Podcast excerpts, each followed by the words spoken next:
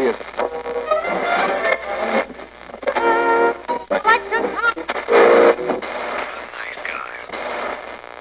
Всем привет, и с вами подкаст. Славные парни. Сегодня мы будем обсуждать одну из самых противоречивых премьер этого лета, одного из самых именитых и... Я бы поспорил со словом именитых и именитым. В общем, сегодня мы будем обсуждать фильм «Дюнкерк» режиссера Кристофера Нолана. Режиссера Кристофера Нолана. Да подожди, подожди, я еще выскажусь. Кристофер Нолан крайне известен и популярен в народе, потому что каждый его фильм это, в принципе, блокбастер, фильм, который собирает довольно большие деньги, довольно хорошие, крепкие отзывы. И даже самые не лучшие его фильмы, я говорю вот о предыдущем, об Интерстелларе, мне лично он не очень понравился. Все равно эти фильмы оставляют какой-то след в душе народа, и вот в целом народу нравится. Зрителям, критикам. Кристофер Нолан, вот он нашел какой-то такой свой подход к ним, и фильмы работают. Что ж, фильм «Дюнкерк» позиционирует себя как драму про войну. Фильм рассказывает про то, как в начале Второй мировой войны, в 40-х годах, была операция «Дюнкерк», которая представляет из себя то, когда английских и французских солдат эвакуировали из городка Дюнкерк, который был грубо говоря, оккупирован немцами. В ходе операции Дюнкерк пострадало много солдат, английских и французских. И фильм показывает этот, этот коротенький эпизод с тем, когда люди пытались выживать в этот момент. Идея такая, что город в оцеплении, собственно, на пляжах Дюнкерка стоят британские войска, то есть солдатики, и они, собственно, ждут какой-либо помощи. В этот момент британское правительство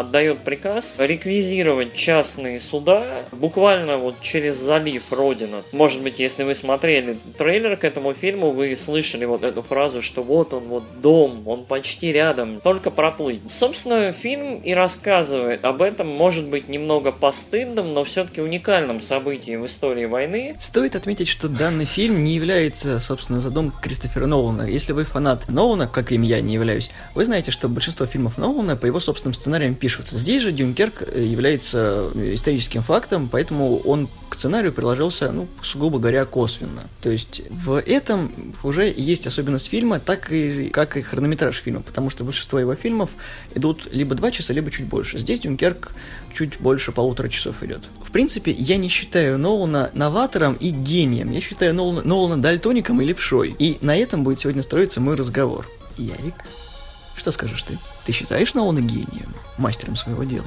Я считаю, что стоит упомянуть вот один момент. Мы поговорили очень коротко о сюжете. Поговорили мы о нем коротко по причине того, что говорить в принципе не о чем. На протяжении вот этого часа слишком нам показывают просто войну с разных ее сторон, и мы не говорим об актерах по причине того, что говорить в принципе не о ком, кроме, наверное, Марка Райландса, который играет, собственно, капитана одного из таких вот суденышек, которая плывет э, спасать британских солдат. Мы не говорим об актерах, потому что, в принципе, они не так важны. Да, там есть Том Харди, Киллиан Мерфи и множество других моделей актеров из Британии, но поверьте, они не так важны для повествования, потому что вы их А не заметите, Б вам будет не до этого. Нолан очень забавно в этот раз подошел к э, персонажам в своем фильме. Они не роляют. Они картонные вырезки. Один играет адмирала, другой играет неуравновешенного солдата, третий обычного солдата и так далее. Мы не знакомимся с персонажами, мы знакомимся с людьми во время войны, какие они бывают. И тут стоит упомянуть о том, что мне фильм не понравился, вообще не понравился. Я большой фанат военных драм и фильмов про войну. Я люблю «Апокалипсис сегодня», я люблю цельнометаллическую оболочку. Даже «Спасти рядового Райана» у меня тоже отложилось в памяти. «Дюнкерк» нет, это хлам, потому что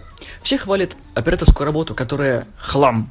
Все хвалят Ханса Циммера, который в этом фильме божествен. Я говорю, что он хлам. Почему? Сейчас объясню. В фильме замечательные сцены сражения в воздухе на самолетах. Они сняты вот тем же самым постановщиком-оператором, который работал в «Интерстелларе», а сцен которого меня укачивало при просмотре фильма, потому что ракурсы сделаны дерьмово. Даже в Перл-Харборе, где были перестрелки, которые уже бородатых времен снят, там было намного лучше все поставлено, и кадр радовал глаз. Здесь нет. Минус оператору. Ханс Циммер в этом фильме не замолкает в принципе. Меня в целом тошнит от Циммера, потому что он задолбал. Но здесь саспенс не прекращается. Там есть сцена в самом начале, когда двое британских солдат тащат другого раненого 4 минуты. Хронометраж сцены 4 минуты. 4 минуты саспенса, который и так был понятен с первых минут. Нет, 4 минуты у нас идет нагнетение. Зачем это сделано? Это просто вот... Это не нужно было. Циммер мог заткнуться хотя бы на второй минуте, ну на третьей в худой конец. Но вот 4 минуты саспенса. Есть другая сцена, которая меня также порадовала. Британский солдат решил присесть по большой нужде на берегу. И опять же, саспенс, что вы ожидали в этой сцене? Там справа садятся солдаты, слева кого-то закапывают. Что там может из песка выскочить? Песчаный червь из дюны, чтобы его сожрать. Зачем там был саспенс? Объясните, что? Что? Что там? Сцена ничего не роляет, она не показывает никакой атмосферы. Просто чуваку приспичило. И то он даже не закончил свои дела. Даже не начал. Я прерву Никогда на минуту. Сегодня шоу рулит он, но я от себя все-таки скажу пару слов. На самом деле все не так плохо. Фильм действительно, весь фильм на протяжении вот этого часа и 40 минут все время нагнетается и всячески вот крутят зрителям при помощи музыки, при помощи постановки кадра, при помощи вот этого вот постоянного напряжения, которое усиливается с каждой секундой, с каждой минутой. Музыка действительно не замолкает, сюжет, и в этом фильме Ханс Циммер еще более плотно работал с визуальным материалом, то есть музыка совсем вот уже является частью фильма, в принципе, ну, невозможно этот фильм теперь смотреть без музыки, потому что музыка является вот интегрирована в саунд-дизайн, вот в это вот все, то есть звуки какие-то, шум вот этих часов, полеты с самолетов, вот это все, оно часть звуковой дорожки, и вот их уже не разорвать вот друг от друга. Визуально фильм мне показался очень красивым. Мне показалось, что и пляжи Дюнкерка, и вот это вот море черное, серое, и, и вообще вот это вот все снято безумно красиво. Вообще визуально к фильмам Нолана у меня редко бывают претензии, и здесь я не нашел к чему придраться. Я просто не могу понять. Это фильм про войну, фильм, где люди гибнут, люди тонут, их расстреливают, их бомбят. Он не должен быть красивым, он должен быть мрачным. На самом деле я поспорю. Дело в том, что фильм за счет и музыки, и за счет интересного выбранного вот такого такого контраста в фильме, он создает ощущение такой инопланетной отчужденности. Чувство очень неприятной бесчеловечности происходящего. Мне кажется, что это тот вот тон, который Нолан выбрал для того, чтобы показать войну и то, насколько она безразлична и жестока ко всем. Ты диалоги в фильме помнишь? Безразличность, нет, человечность? Нет. Вот именно, что в диалогах и в поведении актеров, и вообще в всем, то, что творится в фильме, это все противоречие. Мы видим мрачные картины и тупые впервые пафосная речь о том, что «Мы должны спасти наших британских солдат». «Ну, сэр, у нас не хватит кораблей. Мы должны сделать все возможное». Вы не пробовали сначала немцев в небе зачистить, а потом эвакуировать солдат? Это никому не интересно, потому что действия актеров, которые прописаны в сценарии, диссонируют с тем, что происходит на экране. Просто. У меня не возникло такого впечатления. Хорошо, хронометраж фильма вот скамкивает все повествование, его можно просто выкинуть. Я привел в пример «Спасти рядового Райна». Это фильм, который идет три часа. За три часа у меня не возникло ощущение того, что фильм очень длинный, потому что повествование идет плотно. И там, с музыкальной точки зрения, тоже есть нормальный саспенс, который нагнетает. Но здесь просто Цеймер, который пилит, пилит, пилит, пилит, пилит, пилит, а в конце титры. На самом деле у меня нету претензий к хронометражу Дюнкерка по причине того, что это фильм, который вот хватит. То есть вот его ровно одна порция. Хорошо. Я, когда вышел с этого фильма, я в целом был доволен тем, что этот фильм ровно вот идет столько, потому что больше я бы не выдержал, мне бы стало скучно, а меньше, ну, это был бы уже не современный фильм, то есть полтора часа сейчас я не знаю, какие фильмы кто снимает. Я тебе задам другой вопрос и задам тем, кто это сейчас слушает. Нужен был ли вообще фильм Дюнкерк Дюнкерк? А вот это очень хороший вопрос, и я буду на самом деле рад на него ответить. Еще задолго до того, как вышел Дюнкерк, когда пошли трейлеры, когда пошла вообще информация об этом фильме, она была довольно скудная. Ты помнишь, и трейлеры были, но вообще никакие. Трейлеры были, да, никакие, я согласен. В одном из рекламных блоков, когда мы ожидали с Яриком фильм, мы увидели 4 отрывка из Дюнкерка. По 10 секунд, там по 15. Да, и вот ты, ты смотришь и думаешь, ну, ребят, вы можете выпустить один трейлер. Да, он был полутораминутный, да.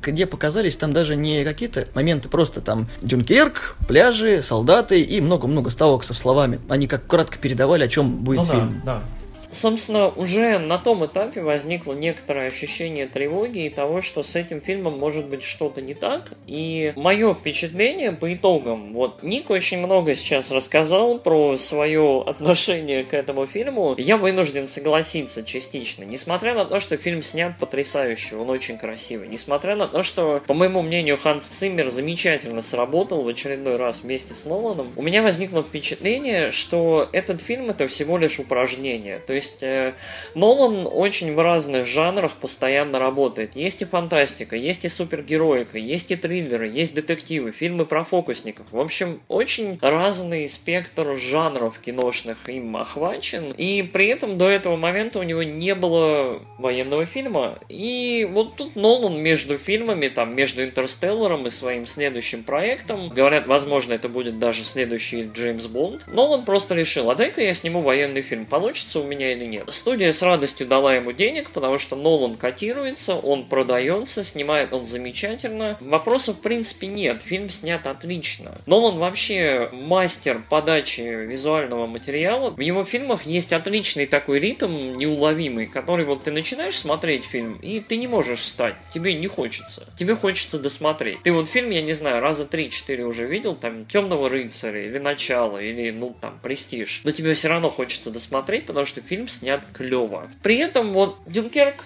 смотрится и ощущается как простая, вот как простое упражнение, как желание попробовать перо, черкнуть пару раз. Ага, ну норм, работает, пойдем дальше. Тема Дюнкерка поднималась не раз и не два. Есть э, фильм 1958 года, который написан по мемуарам тех людей, которые участвовали в Дюнкерке. И этот фильм я вам советую для просмотра, чтобы понять в принципе, что было. Но уносский фильм я не рекомендую вам к просмотру, ввиду того, что это просто напрасно потраченное время. Если вы фанат Ханса Циммера, пожалуйста, смотрите, можете отдельно себе купить саундтрек или каким-то образом еще получить. Смотрите, если вы фанат Кристофера Нолана как режиссера-постановщика, э, вам покажется немножко странным. Да, Ярик все правильно сказал, потому что здесь весь Нолан. То есть здесь все его приемы, здесь у него его повествование фирменное, здесь фирменный твист в самом конце. И да, если вы фанат военных фильмов, не смотрите этот фильм. Не рекомендуется. У вас возникнет слишком много вопросов к этому повествованию, и вы либо остановите просмотр, либо досмотрите до конца и просто скажете, зачем.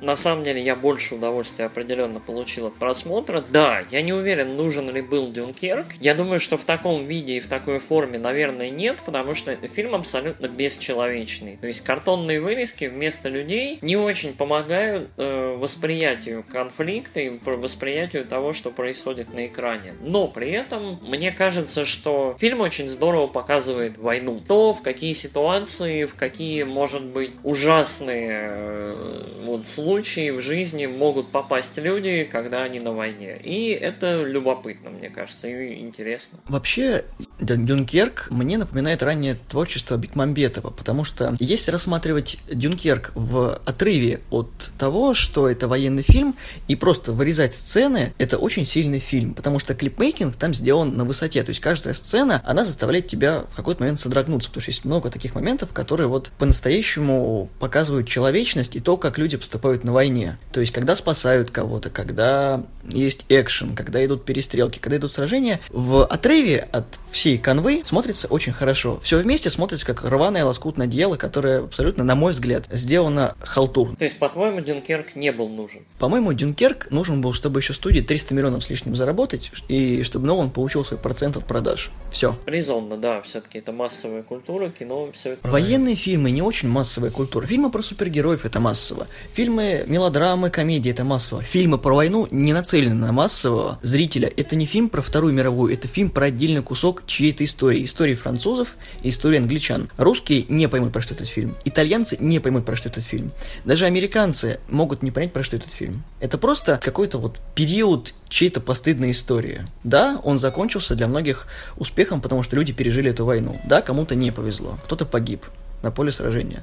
Но эта история недостойна того, чтобы ее опять показывать на большом экране. Ну, я не согласен. Я считаю, что каждая история имеет право быть рассказанной. Плюс ко всему, у меня к фильму не такое негативное отношение. Но я думаю, что, мы можем перейти к итогам? Да, мы можем перейти к итогам. Я от себя скажу, у меня нету такого категоричного негативного мнения по поводу этого фильма. Я считаю, что, как и всякий новый фильм Кристофера Нолана, его нужно посмотреть, потому что Нолан на острие и эффектов, и музыки, и визуала. И мне кажется, что стоит поглядеть э, на очередной его эксперимент, на очередную его работу, попытку залезть в жанр военного кино. Я слышал и очень яркие, и прям э, очень позитивные отзывы. Я слышу сейчас Ника и его отзыв, и... Ну, не знаю, я думаю, что я где-то посередине. Мне кажется, что это очень неплохой фильм, но он мог бы быть значительно лучше. Уже вот второй фильм подряд, получается, Нолан меня слегка расстраивает, и я очень надеюсь, что следующий будет значительно лучше. Блин, мне так нравилась моя теория, что на самом деле Дюнкерк это, короче, начало 2 завуалированное.